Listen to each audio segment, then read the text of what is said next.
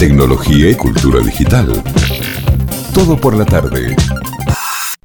4, 3, 2, 1, boom. Hola a todos, bienvenidos a un nuevo podcast. Gracias por estar en el, en el podcast. Escuchad hablar de los podcasts. Bienvenidos al podcast. Bienvenidos a mi podcast. Podcast. Podcast. Ah, ha, ha, ha. Thank you. Thanks for doing this, man. Really appreciate it. Muy bien, vamos acercándonos al último tramo de este todo por la tarde, 5 de la tarde, 18 minutos. Y ahora sí, la verdad le agradezco muchísimo. Es hace un ratito me han mandado una foto, por la ventana se veía un atardecer. Estoy seguro que ya es totalmente de noche. 22.19. Ya el atardecer pasó. Sí, Ah, ya 22.19 en España. Eh, sí, ya dice, ya estamos. Ya, ya está para, para otra, para otro, otras infusiones. Ya para está, otro tipo ya de está en el infusiones. amanecer. Ya digo, pará, que me encandile el sol que está saliendo. Eh, bueno, vamos a hablar con eh, Pablo Romero, es periodista, bueno, está allí en España, nos atiende muy amablemente, quien está detrás de este podcast, que es mucho más que un podcast, que es parte, Una parte de su de vida, historia, ¿no? una historia parte de vida. de su historia. ¿Cómo estás, Pablo? ¿Qué tal? Buenas noches por allá, un gustazo. Hola, Pablo. Buenas tardes por allá. Muchísimas gracias por llamarme, por contar conmigo. Bueno, un, un gusto, un gusto. Eh, la verdad es, eh, es, es, no sé por dónde empezar, porque todo esto recién buscando un poco sobre toda la, la historia que parte de esa historia contás justamente en este podcast que se llama Las tres muertes de mi padre. Leía por allí en un diario de, eh, de Córdoba, Córdoba en España, claro, para aquí, para, para Argentina, eh, Córdoba en España, que hoy se cumplen 25 años del atentado de ETA en Córdoba, que también ocasionó eh, muertes allí. Y me imagino que también esta es una época también de, de aniversarios, ¿no? Fechas eh, en exactamente en un mes, 21 de junio, también es el aniversario, en este caso, de, de- del asesinato de, de tu papá, ¿no? Sí. A ver, es que eh, todos los años es un aniversario de Sí. algunas, eh, bueno, de, de la época tan negra que vivimos aquí en España. Bueno, cualquier persona que me escuche desde Iberoamérica sabe de lo que estoy hablando porque todos hemos sufrido el azote del terrorismo y, de, y del totalitarismo, ¿no? Sí. Eh, pero eh, sí es cierto que eh, mm, yo estoy bastante separado del día a día porque en mi investigación me centré muchísimo en mi padre, a pesar de que murió junto con otros seis seres humanos.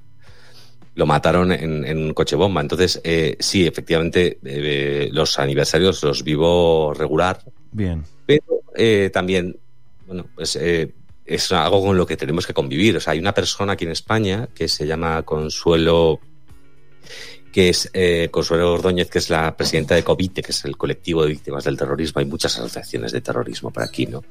Pero ella, eh, a, pesar, vamos a decirlo así, de su, de su cargo en esa asociación, yo no soy, yo no estoy en ninguna, mm, ella se dedica todos los días en redes sociales a recordar asesinados o heridos de ETA y de otros grupos, GAL, Rayura, o sea, en España en los 80 tuvimos muchos grupos terroristas, en los 90, en los 2000. Todos los días tiene que recordar a alguien. Es, es, eh, eso es lo que hay, ¿no? Y a mí me gustaría que este ejercicio de memoria se hiciese en todas partes. Sí, sí, Claro. tal cual. Completamente. Eh, bueno, parte de, de ir metiéndonos eh, en esta historia, bueno, lo escuchan a, a Pablo eh, y bien, y bien eh, es, es muy claro, incluso en la, en la web que tiene este podcast, que lo ubican muy fácil, las tres muertes de mi padre.com, eh, justamente contás eh, que todo esto sucede allí en el 93 y que durante, bueno, muchos años en tu vida eh, no, no tuviste una, una actividad concreta en justamente buscar e investigar qué había pasado. Eh, esto, ¿cómo empezó, cómo empezó, cómo empezaste a investigar? ¿Qué fue lo determinante que te hizo llevar a investigarlo? ¿Y cómo eso estuvo relacionado a tu profesión eh, como, como periodista? ¿Vinieron juntos? ¿Una motivó a la otra? Qué buena pregunta, porque no lo sé.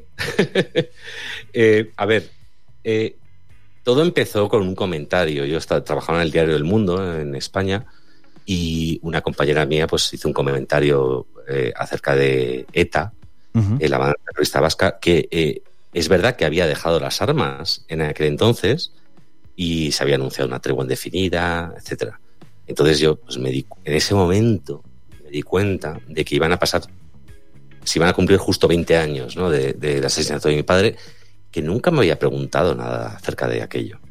O sea, es algo que, como cualquier persona que haya vivido violencia institucional, y hablo de mm, España como hablo de Argentina igual, ¿no? Eh, cada reacción es distinta, no hay una reacción homogénea. En, en mi caso, eh, mi reacción fue eh, tirar para adelante, ¿no? Ir, "Uh, Sí. Vamos para adelante y no pienses en ello. en el futuro. Exacto. Hazte X carreras, ponte a trabajar ya, eh, sal adelante y no te pares, ¿no? Eh, no hubo duelo, efectivamente, como tantas otras personas que no tuvieron duelo por bien porque no sabían o bien porque no podían, porque tenían que sacar adelante a sus familias, ¿no? Que es el caso de mi madre. Entonces, eh, yo eh, no hay un momento en el que dices, oye, voy a ponerme a investigar esto, pues es un marrón, es, un- es lo peor, ¿no? Que es, ha sido durísimo, a mí me ha, me ha dejado un trastorno mental bastante mm, importante, diagnosticado además, eh, tengo un daño cerebral permanente. Es decir, es, es durísimo, ¿no? Hacer esto. Pero también pienso que eh, mm, esa pregunta también que me has hecho, ¿no? Que, que- que mi condición de periodista me llevó a esto, no lo sé. En el podcast sí que digo que quizá algo de lo que pasó de aquellas, ¿no? Eh, me hizo ser periodista, ¿no? Pero en realidad eh, yo comencé estudiando Derecho, eh, simultaneé con periodismo, me llegó una oportunidad buena en el mundo cuando, cuando todavía estaba estudiando, entré ahí y terminé mis estudios y seguí en el mundo durante 15 años. Entonces, yo en ese, en ese tiempo no me, yo he cubierto atentados. Yo eh, esta- estuve en el 11M, bueno, estuve en el 11S antes, ¿no? O sea, a mí me pilló el 11 de septiembre de 2001 en la redacción, cuando eh, en Estados Unidos había un ataque mm, terrorista que nos cambió a todos la vida, desgraciadamente, ¿no? Y luego en, en- en España también estuve en los atentados, no solamente de ETA, que también había, que también es una carga bastante bestia, ¿no? Sino también de, de la yihad, etcétera. Entonces, yo los cubría y nadie sabía en mi periódico que yo era, muy poca gente, no, no digo nadie, pero muy poca gente, que yo era eh, hijo de un asesinado, ¿no? Porque aquí hay, eh, igual que en todas partes del mundo, hay un estigma con eso. Es decir, si tú te identificas como el hijo o, el, o alguien afectado por un acto terrorista o por algún asesinato de Estado o por algún eh, suceso tan dramático, al final casi como que se te cierran las puertas. Todo el mundo te tiene Como una pena. etiqueta. Hay, hay como, como esa figura que, que como, como pasa, ¿no? Que sin caer en un lado, por ahí se termina cayendo en la revictimización, incluso sin preguntarle a esa persona cómo se siente, cómo está, qué siente al respecto. Sí, sí, sí, es sí. automáticamente pensamos Se te eso. ¿no? Es como, ay, pobrecito, y ahí lo dejamos. eh, y lo limitamos. no, y a- y- o, o peor, automáticamente te encasquetan en una ideología. Claro. Claro. Y, y- y, o sea, en fin, no. no. Y de hecho, eh, el podcast del que estamos hablando no es, no trata del asesinato de mi padre. Ese es el error que ha tenido mucha gente cuando se ha enfrentado a él Claro. y resulta que luego han dicho, está en cinco capítulos me has cambiado la- la- la- el punto de vista, ¿no? Porque yo no hablo del asesinato de mi padre, eso, es- eso pasó hace 28 años casi y, y yo ya sé lo que pasó el primer año de investigación, pero los otros cuatro años que estuve investigando no fue investigar para ver qué había pasado ese día, sino que me di cuenta de que el Estado, o sea, el, aparato del gubernamental, el aparato público, ¿no? los tres poderes, Exacto. eh, hacen todo lo posible para defenderse frente a errores. Claro. Es decir, tenemos, eh, y sobre todo, y además últimamente, ¿no? Y pasa en todas partes, en Argentina, en Chile, en todas partes, ¿no? El debate público se ha centrado en los buenos y los malos, en el maniqueísmo. Y yo creo que hay muchos matices. Y los buenos no son tan buenos, ¿eh? Y los malos son unos cabrones. pero, pero quiero decir que hay muchos matices ahí. Entonces, yo lo que hice fue, yo no pensaba cuando investigaba que iba a hacer un podcast. Yo estuve investigando cuatro años en la Audiencia Nacional, en el juzgado central de lo penal aquí en España, que es lo que quien entiende de terrorismo. Yo reabrí el caso, logré reabrirlo y luego empecé a investigar como acusación particular, no para vengarme, sino para que todas las... O sea, yo me iba dando cuenta que no se había hecho nada. O sea, es que Entonces, claro, iba aportando los jueces y los jueces iban diciendo, bueno, fenomenal, al sumario, pero no, bueno, no es suficiente, nunca era suficiente. Entonces, yo me- lo que me di cuenta es que no era una cuestión de procesal, es una cuestión de es que nosotros no hemos fallado. O sea, usted está haciendo esto para decir que nosotros hemos fallado. Exacto. Otra Digo, vez está el pibe. Romero en la puerta sí. que trajo Salen- un sobre de- eh, con información. Oh, atendelo, por favor, a Romero. Dale. Sí, sal- digamos, Claro, hay- salen, saltan como si fuera un ataque personal. Exacto. Y es como, no, no hay nada personal en esto. O sea, yo, por ejemplo, yo empecé a investigar, yo, yo escribo de tecnología y, y de leyes que tienen que ver con el software libre y, y la libertad de expresión. Y de repente, paralelamente, me meto en un proceso penal para el cual tengo que estudiarlo todo, porque yo no tengo dinero para pagar un investigador, con lo cual tendría que hacerlo yo, la investigación. Entonces, eh, empiezas a, a rascar, a investigar y te das cuenta de que hay gente que te contacta porque has publicado, porque eso sí que me ayudó ser periodista, publiqué una parte, evidentemente es noticia reabrir un caso Exacto. cuando quedan horas para que prescriba ¿no? y, que se, se- y que se muera el tema. ¿no? De ahí las tres muertes de mi padre. La primera muerte es el asesinato, la segunda la prescripción. Esa la salvé, por Dios, gracias. Es que eh, Gracias a la vida. Y la tercera es en la desidia del Estado. Es de eso va mi podcast. De por mucho que hagas, si tú pones sobre el tapete errores o cosas que no se han hecho, o durante 20 años no se ha reinvestigado con los nuevos datos, etcétera, la respuesta institucional va a ser siempre déjalo, apártate, nos da igual. Pero luego, a la vez, las víctimas del terrorismo somos un arma política. Es decir, hay una parte de la derecha en España que dice nosotros siempre hemos estado al lado de las víctimas. Eso no es cierto, no es verdad. Con lo cual nos ponen siempre a la derecha de todo. No es cierto. Nadie sabe mi ideología ni tengo por qué decirla. claro, no Pero importa, está- no, no viene el caso. Exactamente. ¿Por qué, qué concha tiene que decirlo? pues pues es, es muy bestia, ¿no? Porque ellos se aprovechan del capital de simpatía social que puede generar, o de empatía social que puede generar un afectado de terrorismo para convertirlo en votos. Pero se Sí, lavan las es- manos al momento de, es eso, de ¿no? Es- efectivamente actuar sobre Es la eso. foto, es la publicación en la Pero red luego no social. hacen nada. Claro. Y cuando haces algo, se defienden. Eh, Te digo, cualquier poder, o sea, el legislativo, ejecutivo, judicial, da igual. Sí. O sea, todos los poderes del Estado dicen, no, es que hay partes de nuestro pasado que no queremos abrir. Por eso la historia es universal. Es decir, yo puse el ejemplo de mi padre, porque es el más cercano, lo investigué a fondo. Yo no soy experto en terrorismo, yo soy experto en mi padre. Mm. Pero, curiosamente, este podcast pues, ha sido súper escuchado en toda Latinoamérica, cosa que me parece absolutamente brutal. ¿no? Y he tenido feedback de gente de Colombia, Venezuela, México, también de Argentina, diciendo, la gente exactamente pasa lo mismo aquí. Eso es lo bestia, ¿no? O sea, decir, hostias, es que esto no es una cosa que esté pasando en el juzgado central de instrucción número 2 de la Audiencia Nacional de Eso, España. eso, eso es para que ustedes no crean que son el primer mundo. Eso ¿viste? de acá, reconocer acá- acá pasa No, también. Acá, allá. Nunca, de todas maneras, nadie lo cree. ¿eh? Eh, sabes que justo sobre, sobre algo que mencionabas recién, Pablo, eh, es una de las cosas que llamó la atención, porque justo Fer te preguntaba, bueno, ¿y por qué después de 20 años, por qué? Y, Es y que coincide, no y hay- coincide justo con el hecho de que estaba por prescribir. es Eh, que eso se entonces, desencadena. y eso, no- eso, Claro. eso lo desencadenó, me imagino, eso tuvo También- algo que ver. O sea, fue, digamos, eh, el, el- prescribía el 31, el 21 de junio del 2013, Sí, porque esto fue el, 21 el, el- en el Exacto. 93, 20 años digamos, fue el 21 de junio del 93. Entonces, eh, yo no es que no, no había prestado eh, atención a nada de esto porque es algo que tú guardas en una habitación en tu cerebro. Y te aseguras de que te llave. con llave. Entonces de repente que una compañera diga, "Jo, es que qué pesados estos que están diciendo que si ETA para arriba ETA para abajo. Entonces a mí, digamos, se me cayeron los cerrojos y dije, "Host- un momento, espera. Voy a, voy a mirar una cosa. Ostras, que se van a cumplir 20 años, que esto prescribe, que nunca se juzgó ¿Cuándo a fue nadie. eso? Eso fue en el 2013. No, O sea, no, digo, o sea, ¿cuántos meses antes del, digamos, o sea, el decir, 21? no, no, semanas. Ah, semanas antes. Sí, sí, sí, fue como al 2 de junio de ese año, una cosa así.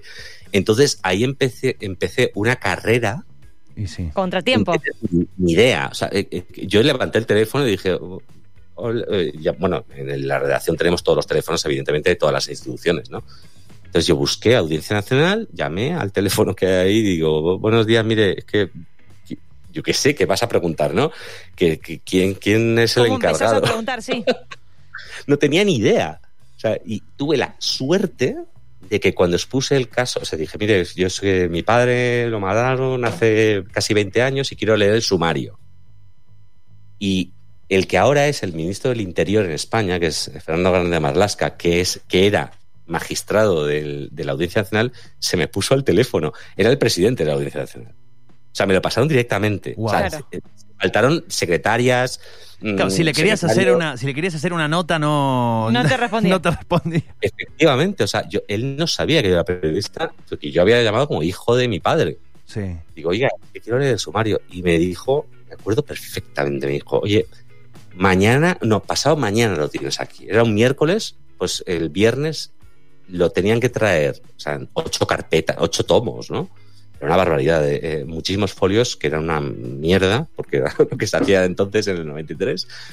Nada informatizado, papeles térmicos en blanco por, por viejos y tal, estaban cosidos a mano, de hecho, Oh. los, los. Eh, pero me los trajo dos semanas, o sea, dos días después, perdón. Y, y ahí me puse, me dejaron una mesita en el piso, porque la Audiencia Nacional entonces estaba, más estaba en obras, con lo cual estaba en un edificio ajeno, eh, llenísimo de gente, llenísimo de papeles, de polvo, y me dejaron una mesita y me puse a leer. Y, y ahí fue cuando descubrí que en el folio 825 aparecía un posible indicio. Digo, bueno, pues se lo voy a decir al fiscal, pues yo no, yo no pertenecía a ese mundo, con lo cual Claro. yo ni estaba personado, na- nada. Digo, bueno, pues haciendo todo esto a palos de ciego, ¿eh? O sea, bueno, voy a decirle al fiscal, no sé qué.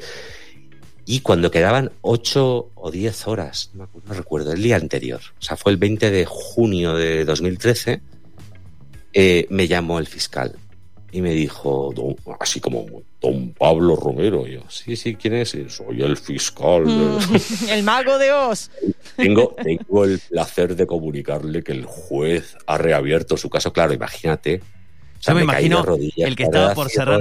¿Viste cuando entra alguien a un negocio de ropa que está por cerrar, viste? Y dice, uh, mira, Para, para que te estaba por el cerrar. pie en la puerta. Sí, ahí, zac. Eso. Ahora, Es- No me cerrés cual. el negocio. Y ahora lo que me llama muchísimo y me indigna a mí, lejísimos de tu situación, qué locura que estás describiendo que en un proceso de dos semanas, vos, que durante 20 años te habías completamente desconectado de un proceso, que no tenías información, que no eras abogado, no tenías recursos, así Sí. como decir, bueno, sé cómo es el proceso. En dos semanas o menos, lograste hacer lo que en 20 años Sí, no hizo, el- eh, No no hizo el- no no sistema. hizo el sí. sistema. Sí, sí, sí. Por eso es una historia universal. O sea, y no estaba tan lejos, digamos, estaba en la superficie, digamos. Vos abriste un tomo, a ver, me imagino, o sea, no, no dudo de tu esfuerzo ni de todo, pero digo, estaba en un tomo, era cuestión de leer. Exactamente. Sí, es decir, hay, hay sucesos que han pasado hace 20, 30, 40 años, por ejemplo, que a, a lo poco que puedas leer sobre otros casos, de hecho, eh, posteriores, claro, en aquella época nadie sabía que mm, Iñaki Gracia Regui era el jefe militar de la banda. Eh, se supone en 98. O sea, ¿quién va a ir para atrás Nadie a ver alguien ha, hablado del mote Gorosti y resulta que en un proceso en el- eh, cuatro años más tarde se identifica el mote ese con el jefe de la banda? Es decir, es un trabajo constante. O sea, yo lo que doy fe aquí es de un tra- que ese trabajo es muy difícil de hacer, muy complicado. Se necesitan muchos recursos, pero también es necesario. Lo Sí. que pasa es que, insisto, eh, mi podcast va precisamente de lo contrario. Es decir, como no se hace, ¿quién está legitimado para eh, decir, nosotros estamos con las víctimas, pero si no habéis hecho nada?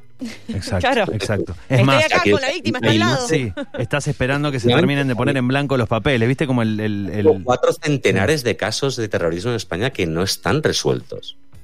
O sea, tú piensa, piensa por un momento, bueno, no te digo en Iberoamérica, vamos, o sea, incluso aquí con el tema del franquismo, ¿no? También que hay como 120.000 fusilados en cunetas y nadie sabe. Es decir, por cada una persona que ha sido asesinada, hay un- una red de familiares y amigos que sí se sienten afectados. Es decir, nos han arrebatado a esta persona, ¿por qué? Y además, ¿qué ha pasado? Claro. Y además, ¿quién ha sido?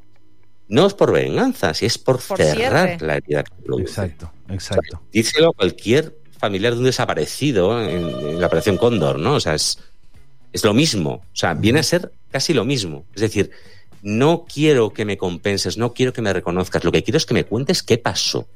Exacto, exacto. sí, Es- que haga lo que tenés que hacer. Y no Que- sentir- que- Exactamente. Y que- ¿Por qué le tengo exacto. que hacer yo? Si yo soy un civil, yo no soy nadie.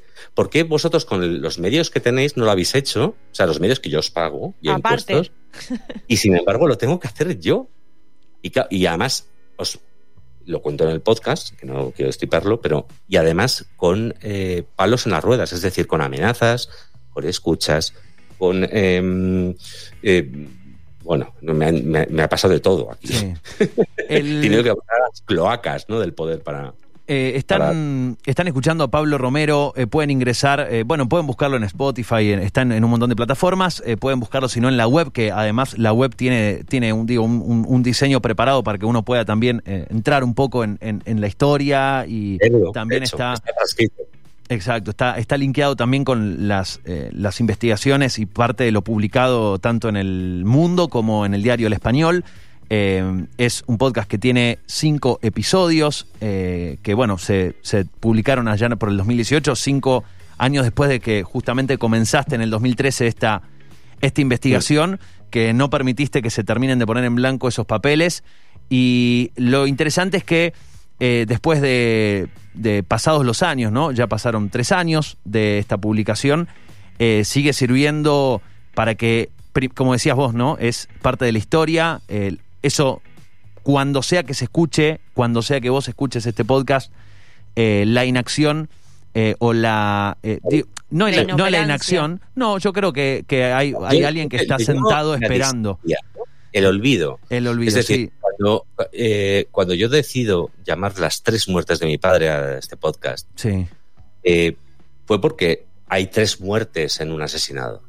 Y eso lo sabemos todos los que hemos vivido con, con- este estigma y toda la gente lo puede llegar a intuir, ¿no? Está la muerte real, la muerte judicial y la muerte social. Eh, yo pude salvar a mi padre solamente de la muerte judicial. Es lo único que pude salvar. O sea, yo eh, eh, me di cuenta después, no me di cuenta durante. O sea, durante estaba tan obsesionado con investigar que estaba loco. O sea, loco de psiquiátrico.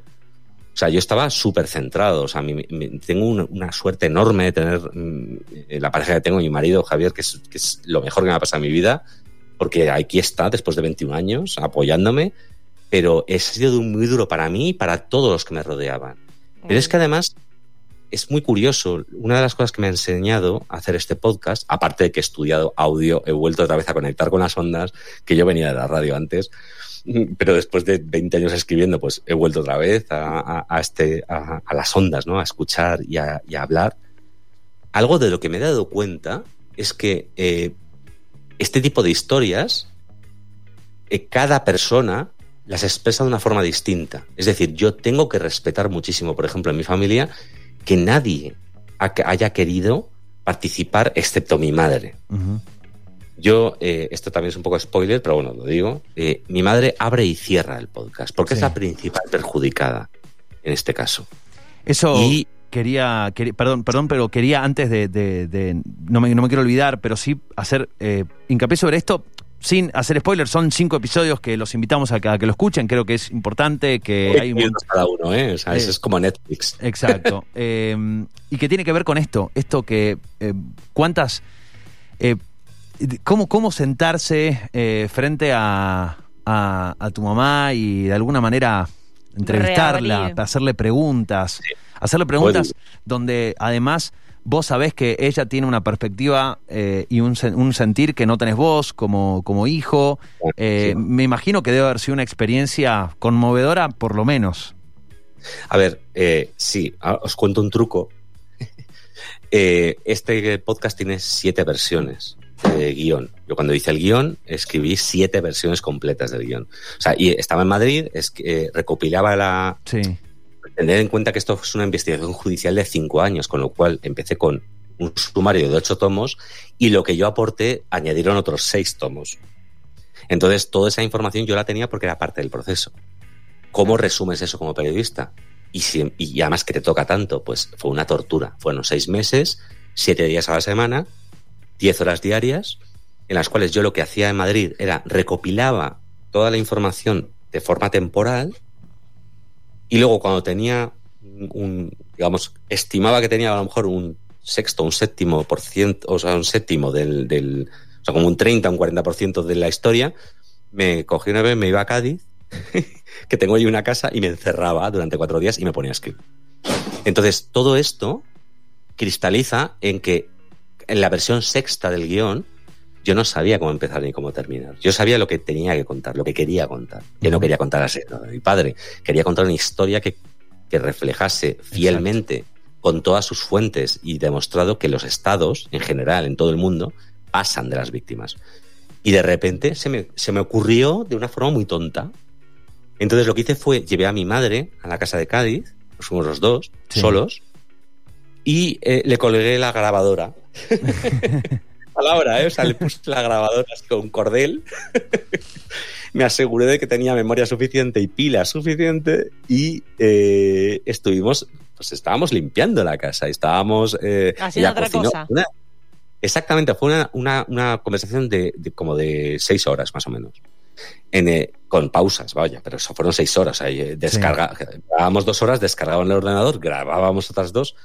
Y entonces, eh, claro, está muy editado porque eh, mi madre, que ya que es una jefaza y tenía, entonces, bueno, ahora tiene 78 años, eh, pero es una mujer de bandera, o sea, es maravillosa. A pesar de que nos separan un océano ¿no? de, de- cosas, ¿no? de ideología y, y de creencias y tal. Pero ella sí es cierto que lo describe muy bien. Porque ella, a ver, se piensa que recuerda cada minuto de ese del día que mataron a mi padre, es, no es verdad. ya os digo que no. Yo, eh, lo que pasa es que entre los dos sí podemos aportar el uno al otro, entonces recordamos ese momento. Claro. Era importante contarlo porque era la primera muerte. Y al final, que no lo voy a contar, pero al final yo hago una serie de preguntas clave que yo no puedo contestar. Yo no, lo, no puedo contestar algunas preguntas porque ya las estoy contestando en el podcast. Necesito a alguien que me diga, oye, ¿qué hacemos con esto? Y esa persona no podía ser otra persona que mi madre. Bueno, esto eh, creo que no hay, no, hay, no hay más que eh, ter- eh, terminar la charla con Pablo y que se pongan, si gustan, a escuchar este podcast. Si no, tienen un fin de semana. Eh, tenemos, eh, Pablo, eh, no sé cómo están puntualmente ahora esta semana ahí, porque sé que hubo algunos cambios. Vi que en Francia estaban abriendo un poquito. Acá estamos otra vez medios para atrás. Estamos ahora para guardarnos, así que... Ánimo, muchísimo ánimo a Sí. Mendoza, a toda Argentina. Eh, Gracias, Antonio, gracias, Fernando, gracias, Angie. No, un gustazo. Digo, es una buena oportunidad para, para Muchísimas tener un gracias. momento en casa y tranquilo, sentarse a escuchar esto que, que, bueno, como decías vos, es una historia que con más o menos diferencias todos los países eh, hemos, hemos eh, tenido que atravesar, eh, otras generaciones, familias enteras, digo, es, es parte de lo que nos toca o que ha tocado. Eh, así que está buenísimo también este, este, No. esta serie de capítulos. No, jamás perdamos la memoria. Es lo único que, que yo siempre digo al final de todas las entrevistas. La memoria es fundamental para construir un mundo mejor. Eh, absolutamente. Gracias, Pablo, por esta Muchas charla. gracias, Pablo. Eh, muy amable, eh. un gustazo. Felicitaciones. Gracias. Chau, chau. Eh, la verdad, un placer. eh. La palabra de Pablo Romero, periodista Increíble. español, eh, es eh, justamente quien está detrás de, de la historia, de la vida, de la producción, de la, creación, de todo. de todo. De este podcast que, bueno, es parte de su vida y parte de la historia, como eh, bien describe él, eh, Las tres muertes de mi padre. Tecnología y cultura digital. Todo por la tarde.